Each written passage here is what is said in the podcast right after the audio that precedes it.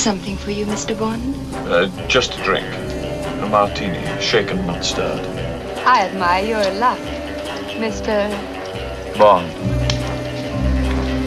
James Bond. Do you expect me to talk? No, Mr. Bond, I expect you to die.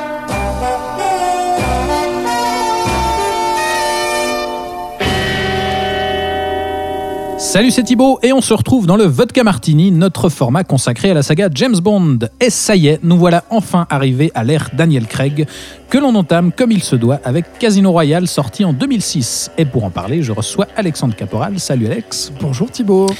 Alors, dans le dernier Vodka Martini, on avait clôturé la période Pierce Brosnan avec Meurt un autre jour, une espèce de best-of complètement crétin qui ferait presque passer euh, Moonraker pour un modèle de sobriété. Ouh, joli. Mais justement, comme après l'épisode spatial de Roger Moore qui avait été suivi par un rien que pour vos yeux beaucoup plus raisonnable, eh ben la volonté des producteurs après Meurt un autre jour, c'est de revenir là aussi à quelque chose de plus terre à terre et de plus sobre. Et alors, comme on est en plein dans la mode au préquel et au reboot, c'est à cette époque-là que sort par exemple Batman Begins, ils décident euh, de remettre les compteurs à zéro en revenant littéralement à la source de la saga James Bond et en rebootant carrément la franchise, Alex. Oui, et puis euh, pour rebooter la franchise, quoi de mieux que de prendre le tout premier roman écrit par Ian Fleming en 1953, euh, Casino Royale, donc, qui donne le nom au film. Il y avait eu en fait des, deux premières adaptations, un téléfilm en 1954 et puis ensuite euh, un long métrage qui était plutôt une, une- une Une comédie, comédie, ouais. euh, qui annonçait les Austin Powers à venir, euh, sorti en 1967. Et en fait, tout le souci, il est là. C'est pour ça en fait que EON Productions n'avait pas adapté Casino Royale jusque-là, jusqu'en 2006. C'est parce qu'il y avait des problèmes de droit et qu'en fait c'était la, la série de 1954 et ensuite les, les producteurs du film de 67 qui détenaient les droits de ce bouquin particulier. Euh, et puis finalement, ça se décantera. Et puis UN Productions euh, pourront euh, adapter ce Casino Royal là euh, parce qu'ils l'avaient pas encore fait. Donc tant mieux. Euh, Il y a cette, cette volonté d'hommage du coup à la saga, de, de retour aux sources. Et puis quand même ce regard vers la- vers l'avenir. Et puis c'est cette volonté en fait de, de faire évoluer la saga et, et surtout le personnage. On réengage ici Martin Campbell qui, avait fait justement le, succès du début de, la de, de la période Pierce Brosnan, pardon, avec GoldenEye. Et puis comme on sait que c'est quelqu'un bah, qui, est doué, euh, qui sait non seulement euh, faire un film d'action et d'espionnage et un blockbuster, et en plus qui a déjà adapté un James Bond, bah, c'est lui qu'on qu'on engage, euh, qu'on engage ici. Mais alors, l'acteur Mais alors là, par contre, oui, c'est ça. là- Qui, dit reboot euh, dit aussi nouvel acteur. Parce que si Pierce on revient aux origines, on peut pas réengager Pierce Brosnan qui a dépassé la cinquantaine. Effectivement, parce que là, on veut vraiment parler d'un James Bond euh, rajeuni qui est au tout début où il se fait euh, euh, engager euh, en tant que double, double zéro, et puis que, quand il obtient cette licence-là et, cette, euh, et, ce, et ce permis de tuer. euh, donc, du coup, on va se tourner vers un acteur, euh, un autre acteur en la personne euh, de, de Daniel Craig, euh, qui s'est fait remarquer euh, dans Layer Cake, Tomb Raider ou Les Sentiers de la Perdition, et puis qui, qui est en ce moment en train de tourner Munich avec Spielberg, et puis qui est dans les viseurs vraiment des, des- des producteurs, Barbara Broccoli et Michael Wil- Wilson, euh, et qui a ce- cette particularité déjà d'être blond, ce qui, ce qui fera crier tout le monde. Ah, L'annonce de Daniel. Craig, ça provoquera un tollé chez les fans et dans la presse. voilà, il est trop blond, trop musclé, trop petit, euh, pas assez beau. euh, Mhm. Enfin, ce sera assez terrible. Ouais, et puis, euh, et puis il a ce côté aussi très réservé.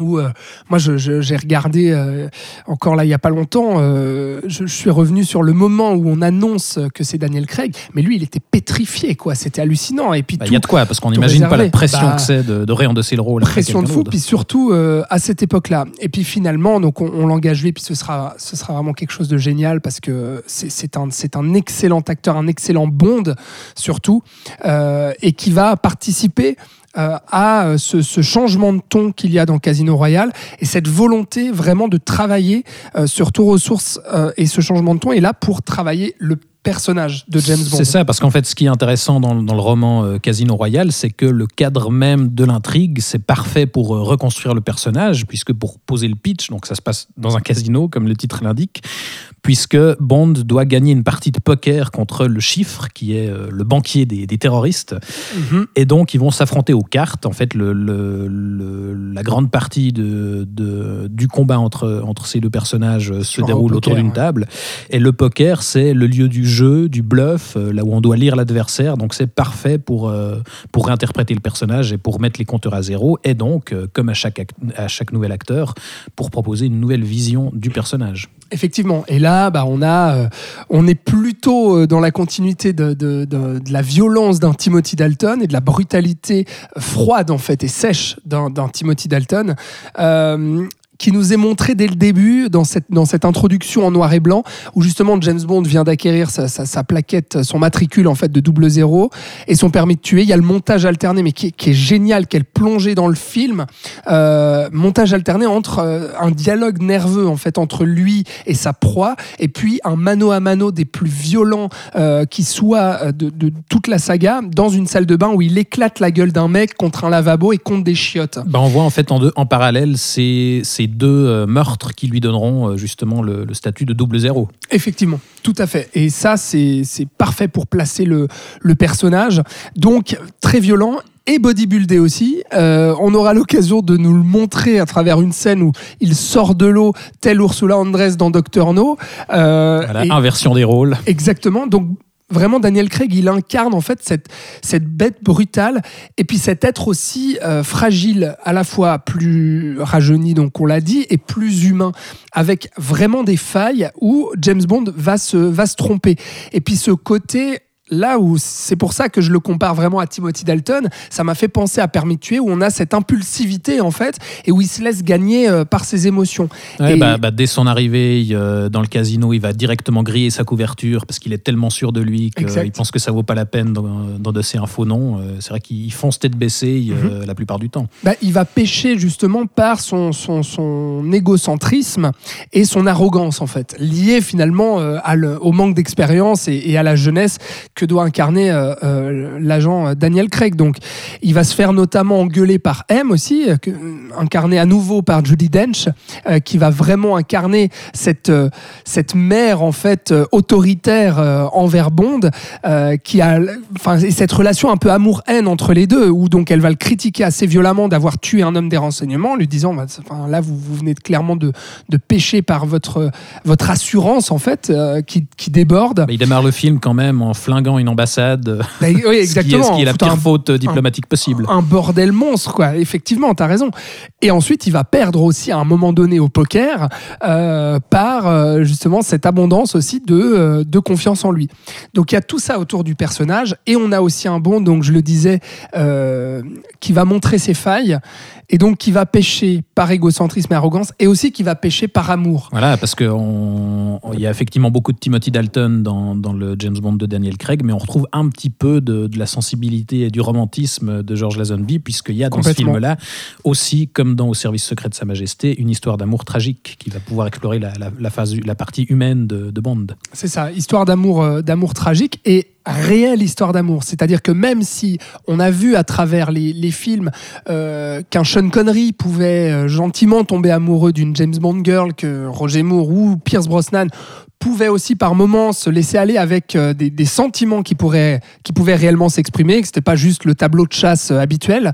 Là, vraiment, on colle à- à l'incarnation de George Lazenby dans cet être un peu fragile qui va vraiment amoureux du- d'une femme. Et là qui est euh, Vesper euh, qui est donc la comptable en fait du MI6 qui l'accompagne pour cette partie de poker pour lui donner euh, euh, 10 millions de, livres euh, à mettre sur le plateau euh, incarnée donc par Eva Green la vénéneuse Eva Green euh, qui a aussi cette ambiguïté que ce soit dans l'incarnation euh, ou dans l'écriture du personnage où on, se doute qu'il y a quelque chose mais James Bond lui est aveuglé en fait par euh, cet être euh, assez beau et qui lui résiste aussi euh, cette fille cette fille très très belle qui qui va lui ré- résister à ses charmes au début et, et dont il va tomber éperdument amoureux jusqu'à euh, jusqu'à ce que euh, Attention spoiler, j'imagine. oui, effectivement, voilà, jusqu'à ce qu'elle meure, on peut le dire, comme dans euh, Au service secret de Sa Majesté, et où que là, ça, ça va avoir un impact direct, en fait, sur le, le- le- le James Bond, sur le drame, en fait, humain lié à ce personnage-là, qui va ensuite euh, découler, donc on va comprendre la brutalité et la violence. c'est- l'acte fondateur du Craig. personnage finalement. Il a perdu la seule femme qu'il a aimée, donc ça se passe avant au service service secret de Sa Majesté, dans l'ordre chronologique. Et donc, on comprend du coup euh, son rapport avec, euh, avec les femmes par la suite. Effectivement. Et donc tout ce retour aux sources-là, en fait, euh, vraiment au personnage, au cœur en fait du personnage écrit par Ian Fleming, et donc cette intrigue qui tourne autour de lui et qui va essayer de le développer, où on va pour une fois construire réellement ce, ce- ce personnage et le rendre humain, attachant et dramatique, euh, c'est une réussite totale en fait dans ce film-là, parce que euh, je trouve qu'il y a, on revient à une simplicité de scénario, c'est lié totalement au bouquin. hein. Ah oui, mais c'est est vrai qu'on est très loin de, des égarements de Meurt un autre jour. Ah bah alors là, totalement.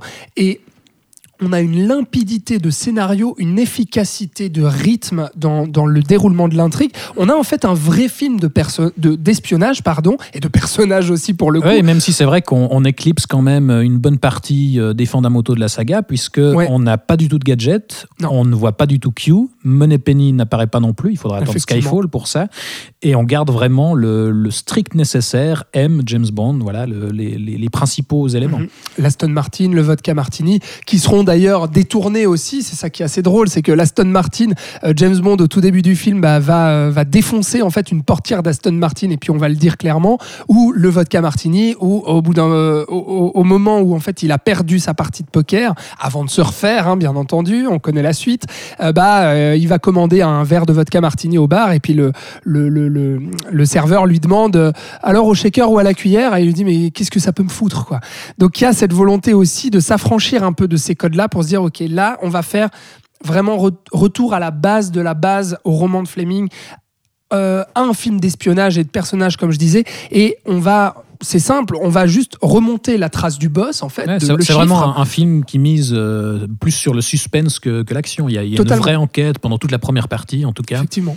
On va passer ensuite euh, donc euh, d'un sbire à un autre en fait de le chiffre euh, et d'un indice à un autre avant de remonter la piste et d'arriver avec ce, climax qui est euh, l'affrontement au poker. Et là aussi mais quelle prouesse vraiment, alors visuelle aussi, mais de narration, d'arriver à nous, à, à- à nous faire ressentir cette tension immense à travers une partie de poker. Ça pourrait être tellement plan-plan, Ouais, ça puis- pourrait puis c'est quand tellement... même un- une grosse partie du film. C'est, ah ouais, toute la deuxième, mais- toute la deuxième partie. hein. Mais là, bah déjà, une des, un des avantages, je pense, c'est que contrairement au, au précédent, encore une fois, à Meurt un autre jour, c'est qu'on a, je pense, un des meilleurs méchants de, de la franchise, qui Ah est ouais. le chiffre. Mads Mikkelsen.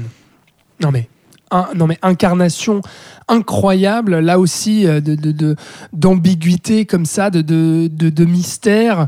Et Euh, avec sa petite particularité cosmétique aussi, sa, sa cicatrice et, et ses larmes de sang. Ouais, et les larmes de sang, ça aussi c'est une très belle idée euh, visuelle. Ça, je me demande d'ailleurs si les larmes de sang je crois pas dans, que c'est dans le bouquin. tu vois. Je, je peux me tromper, mais il me semble, il me semble que c'est un ajout. ouais. Ouais. Et, et du coup, c'est, on a vraiment un affrontement psychologique là à cette table de poker qui Mhm. est très efficace tout du long. Et parce qu'il y a aussi énormément de, de rebondissements. C'est-à-dire que, comme je disais, bah, il y, a, euh, y, a, y a déjà James Bond qui perd avant de, de se refaire grâce à son ami Felix Leiter, parce qu'on a un cas. euh, on, On le fait réapparaître. Merci, on fait réapparaître cet agent de la CIA euh, euh, iconique de la saga, le pote américain de James Bond, si on veut. Et donc, on a tous ces rebondissements-là, avec vraiment, on ressent vraiment les sueurs froides que peut ressentir James Bond, qui mouille littéralement la chemise. Euh, D'ailleurs, ça me permet de dire qu'à travers une, scène magnifique euh, de romance où euh, il va dans la douche en fait avec avec Vesper, qui est toute choquée parce que lui il vient de tuer de malgaches, tu vois, qui, qui allait foutre la merde avec le chiffre, et puis qui, qui a du sang sur les mains, et puis ils vont se retrouver les deux sous la douche. Enfin bref, je, je m'égare un peu là-dessus. Non, mais c'est Mais vrai ça- que c'est une jolie scène euh, voilà, qui, Magnifique. qui creuse un peu plus euh, le personnage. Effectivement, et sa relation donc. Et il y a plein de rebondissements comme ça à travers cette, euh, cette partie de poker. Euh, Il y, a, y, a, y a le moment où il se fait surprendre justement par ses, par ses assaillants malgaches, ce qui donne lieu à une scène mano à mano dans l'escalier, mais complètement incroyable. Là aussi, en termes de, montage, d'efficacité et de tension dramatique, puisque euh, ils dévalent les escaliers petit à petit et il y a Vesper qui est avec eux. Donc, elle risque aussi gros que James Bond qui, qui essaie de la protéger. Donc il y a toutes ces choses-là. Il y a le moment où, James Bond se fait empoisonner aussi, euh, où il, manque de mourir. Il essaie de se réanimer lui-même euh, avec un défibrillateur, avec le MI6 au téléphone. Enfin plein de trucs complètement fous comme ça, de rebondissements, qui fait de, de cette partie de poker, euh, vraiment, mais un, un moment incroyable de cinéma et, et un moment sublime euh, dans, dans la saga James Et, Bond. et d'ailleurs, puisque tu parles de, de cinéma, une des grandes qualités du film, c'est que là aussi, euh, contrairement à une grosse partie de, de la période Brosnan, on a quand même un vrai metteur en scène derrière la caméra, Martin Campbell, qui qui est pas forcément euh, voilà un, un génie non plus, mais mais qui qui, qui a aussi l'intelligence de de pas non plus faire exactement la même chose que sur GoldenEye. On sent qu'il a un peu Mhm. affiné son style depuis.